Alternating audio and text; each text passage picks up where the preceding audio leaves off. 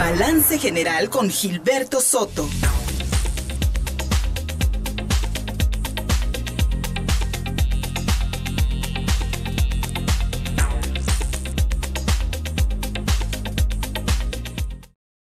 Con el fiscalista Gilberto Soto hace un par de, semanas hablamos de los problemas que tenía el portal del sistema de administración tributaria, el SAT, para recibir la declaración anual de las personas morales. Y ya viene abril y con ello la declaración de las personas físicas. Mi querido Gilberto Soto, tanto contribuyentes como el SAT, pues les espera una jornada difícil y a ustedes también como contadores públicos. Buenas noches.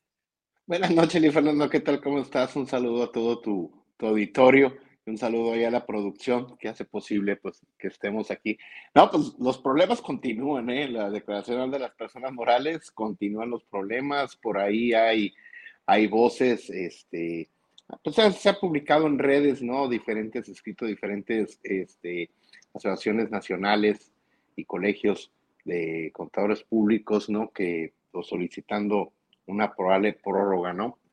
Una probable prórroga, pero pues, este, pues la verdad, ya la experiencia nos ha dicho que no va a haber. Pero en fin, ese, ese tema ya está a punto de concluir. Este, el vencimiento de la presentación de la anual de personas morales, ¿no? Ya está, ya estamos por concluir marzo y pues el, la fecha de la presentación formal, pues es más, más tardar el 31 de marzo y en lo que sí puedes pagar hasta el día 3 de abril, es, lo puedes, perdón, si te sale a cargo, puedes pagarlo hasta el día 3 de abril, ¿no?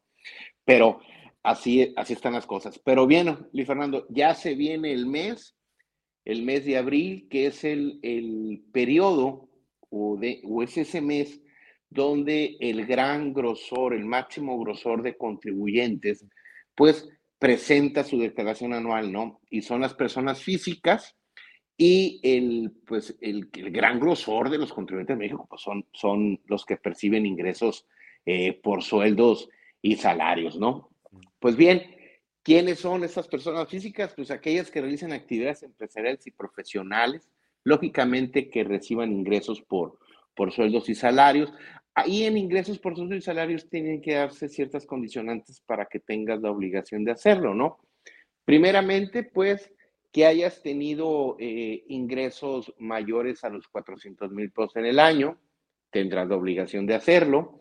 Este, que hayas tenido eh, dos o eh, más de un patrón durante el ejercicio fiscal, pues vas a tener que presentar tu declaración anual o realices cualquier otra actividad, ¿verdad? Que en la cual percibas ingresos de las cuales vienen señaladas dentro del título cuarto de la ley del impuesto sobre la renta, ¿no?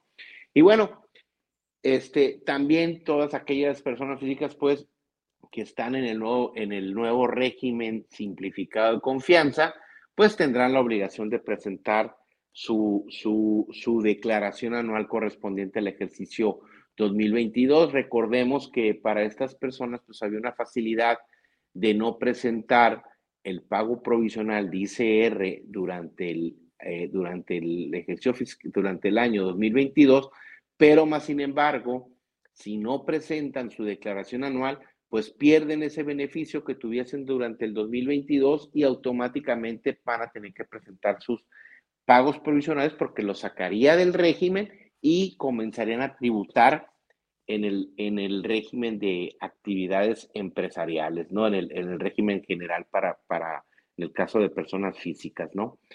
También, Luis Fernando, pues aquellas personas que están recibiendo ingresos por arrendamiento, ¿sí?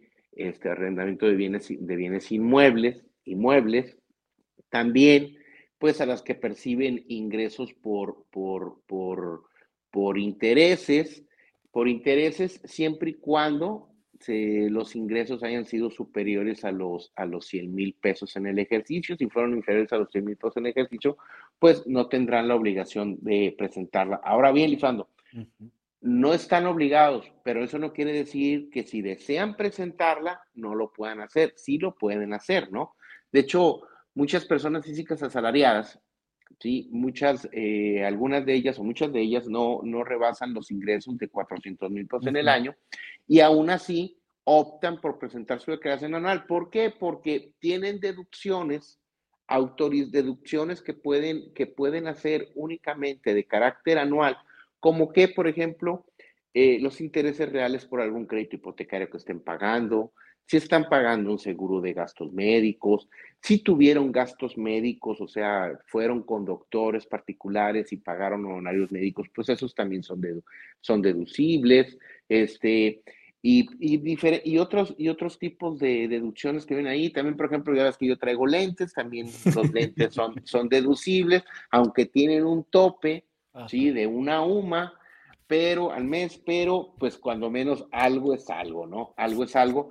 Y en muchas ocasiones, pues, hay una, hay una, hay un, hay una determinación, pues, que con las, con las deducciones que, personales que pudo realizar, pues hay un impuesto sobre la renta en exceso que le retuvieron, o sea, que él pagó, porque la retención, el patrón, acuérdate que le retiene, pero entera, pero el impuesto es de la persona a la cual se le están reteniendo, ¿no? Es un impuesto propio, ¿no? Entonces, eh, hay una, hay una, hay una, pues hay un, hay un, este, te comentaba, ahí puede haber un saldo a favor y pues esos optan porque, porque se les regrese, ¿no? Porque cualquier, cual, acuérdate que todo suma, ¿eh? todo, todo, peso extra suma, ¿no? Te decía, Luis Fernando, también eh, pues eh, enumera una serie de demás ingresos la, la, la, ley de renta y pues los demás ingresos pues son todos aquellos que no vienen enumerados en los capítulos anteriores, ¿no? te, te, te, hablaba, pues ya te hablé de arrendamiento, te hablé de actividad empresarial y profesional, el, el, el que es, el reciclo pues está encuadrado dentro de la actividad empresarial y profesional. Eh, los que estaban en el régimen de incorporación fiscal, los que continúan dentro del régimen de incorporación fiscal, pues ellos no están obligados a presentar declaración anual porque como hacen pagos, hacen pagos bimestrales, el pago se considera definitivo, o sea, haz de cuenta que ellos presenten, que ellos presentan una declaración anual bimestralmente, ¿no? ¿sí? Entonces, pues ya, ya se viene, esperé, ya ahorita tú puedes entrar en el portal del SAT y ya se encuentra, se encuentra disponible un simulador en el cual tú puedes verificar, Luis Fernando, este, pues que se encuentren tus, tus ingresos, los, los ingresos eh, debidamente que tú hayas percibido, que no te aparezca nada, nada raro por ahí, este, tus deducciones personales también para que tú verifiques que todas las deducciones personales que tú tienes, pues estén ahí. Yo ya me metí, no me aparece una deducción personal, voy a tener que ver, voy a tener que ver qué hago este, al respecto, ¿sí? Me, de repente se me desapareció, me metí un día y al día siguiente volví a meter y resulta que esa deducción personal ya no estaba, ¿no? ¿Qué pasó? ¿Quién sabe, no? Pues a lo mejor va a empezar a haber magia en el, en el, en el sistema, en, la aplica, en el aplicativo que tiene, que tiene el SAT para declaración anual, porque por ahí dicen que el algoritmo del SAT anda loco, ¿no? anda, anda loco, ¿no? Anda loco. Entonces, Fernando, pues este, prepárense, hay que declarar, hay que presentar su declaración anual, hay que verificar bien este, lo que son los datos informativos, sobre todo declarar aquellos ingresos que se obtuvieron o, sí, aquellos ingresos que se obtuvieron por los cuales no hay que pagar impuestos sobre la renta, como por ejemplo si recibiste una herencia, un legado, si vendiste una casa habitación que no, que, la misma está exenta, eh, la herencia y legado pues también está exento. Si obtuviste préstamos bancarios para comprar una casa, para comprar un carro o para comprar lo que sea, hay que declararlo. ¿Por qué hay que declararlo? Porque por ahí muchas veces viene la discrepancia fiscal. Muchas de las personas que, nos están escuchando, Luis Fernando, y que están bajo el régimen de sueldo y salario, tienen tarjeta de crédito. ¿Sí? Tienen tarjeta de crédito y hacen disposiciones durante el año. ¿Sí? Y esos son, pues son préstamos. Entonces, eso, lógicamente, al tú ejercerlo, incrementa tu nivel de gasto. Entonces, muchas ocasiones, muchas ocasiones, pues tu gasto va a ser mayor que tu ingreso, pero tiene una lógica por qué pudo haber sido mayor tu gasto. ¿Por qué? porque obtuviste un crédito o porque estuviste pagando con tu tarjeta de crédito, a lo mejor te ibas con el mínimo y, ay, pero tienes un crédito muy alto, ¿no? Este, y estuviste, y, estuviste de esa manera manejándote. Entonces, este, a la autoridad, con la información que recaba, porque no se imaginan el, el, caudal de información que tiene de cada uno de nosotros, ¿sí? Entonces, eh, con la información que ellos eh, recaudan y que tienen, y al momento de verificar tu declaración anual, se dan cuenta de que tú tuviste más erogaciones, ¿sí? Que los ingresos que tú estás declarando. Entonces, por ahí viene la discrepancia fiscal. ¿Por qué? Porque quiere decir que le estás omitiendo, va a presumir la autoridad que le estás omitiendo algún ingreso. Y hay que tener cuidado con eso. ¿Por qué? Porque eso se puede convertir en un delito de defraudación fiscal. ¿Sí? Delito de defraudación fiscal, el cual, dependiendo del importe, pues te puede, puedes tener una pena corporal, ¿no? Entonces, hay que debemos de tener cuidado al momento de presentar la declaración anual, no nada más lo que viene ya prellenado por parte del SAT, ¿no? También hay que verificar el tema de los datos informativos precisamente para poner todos aquellos ingresos que obtuvimos y los cuales no graban para efectos de impuestos sobre la renta, ¿no? Ahí están las recomendaciones, Gilberto. Hay que prepararse, especialmente cuadrar todos los datos para que no haya discrepancias. Y eh, como bien dices, aquí está el grueso de los contribuyentes que tiene el SAT, pero aquí también está el grueso de la evasión fiscal, supongo, ¿no? Entre las pues personas físicas. Pues, pues, mira, lo que pasa es, lo que pasa es esto, Luis Fernando, que, que, el, que el, el grueso de la evasión fiscal en ese tema lo podríamos, lo podríamos equiparar o lo podríamos igualar a la, economía informal, ¿no? Porque, y por la generación de empleos, eh, por lo que se genera de empleos dentro de la, dentro de la economía informal. Porque muchos de muchas personas físicas, pues lógicamente no van a presentar su declaración anual. ¿Por qué? Porque precisamente están dentro de la economía informal y no tienen, no tienen una manera lícita de comprobar ese ingreso. Bueno, ellos están trabajando, ¿no? ellos, están ellos están trabajando.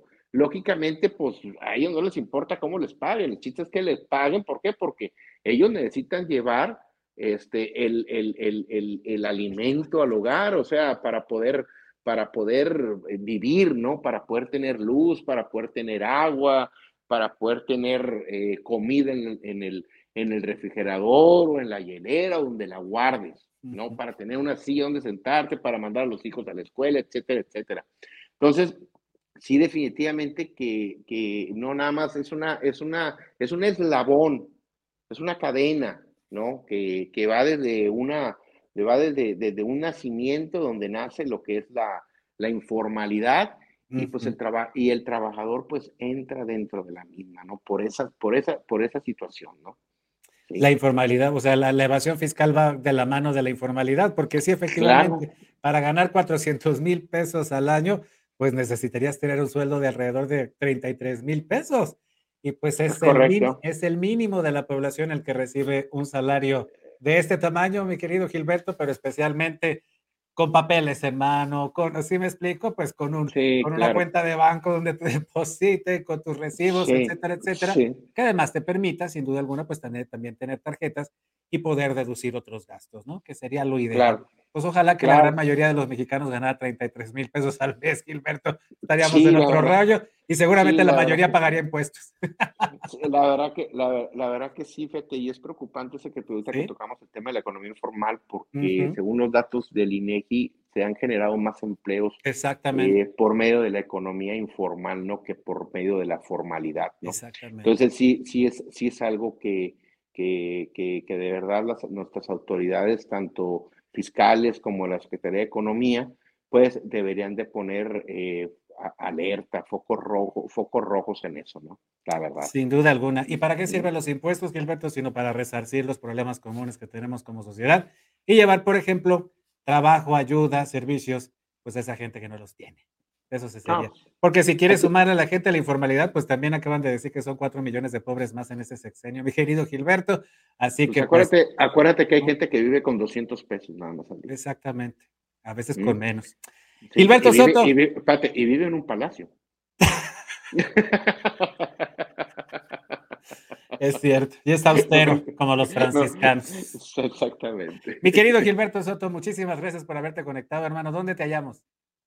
Pues me, encuentran en mi correo electrónico, que es gilsoto70, arroba prodigy.net.mx, en mi Twitter, que es arroba gilsoto70, y mi Facebook, que es Gilberto Soto. Ya ahí te buscamos. Muchísimas gracias. pueden buscar. Gracias. No, gracias al contrario, gracias a ustedes. Un saludo y un saludo a toda la producción, por favor. Muchísimas gracias. Gracias. Ándale, hasta luego. Y gracias también a todas y todos ustedes por habernos acompañado en esta emisión, en esta primera emisión de la semana de ContigoPuebla.mx. En YouTube, en Facebook y en Twitter, además de Daily Motion, encuentran, por supuesto, la transmisión en vivo, así como los distintos materiales que vamos haciendo durante el día. Gracias a Tlisco por recibirnos cada mediodía a través de STV. Si te gustan los podcasts, estamos en Spotify, en Amazon Music y en iHeartRadio. En Instagram también una cuenta y en TikTok una nueva cuenta. Que pues bueno, queremos llegar a ustedes jóvenes a ver cómo nos va en el TikTok. Gracias por habernos acompañado. Gracias a Gustavo Barrientos y a Javier King en la producción. Soy Luis Fernando Soto. Aquí nos encontramos mañana. Contigo Puebla. Una revista para formar criterios.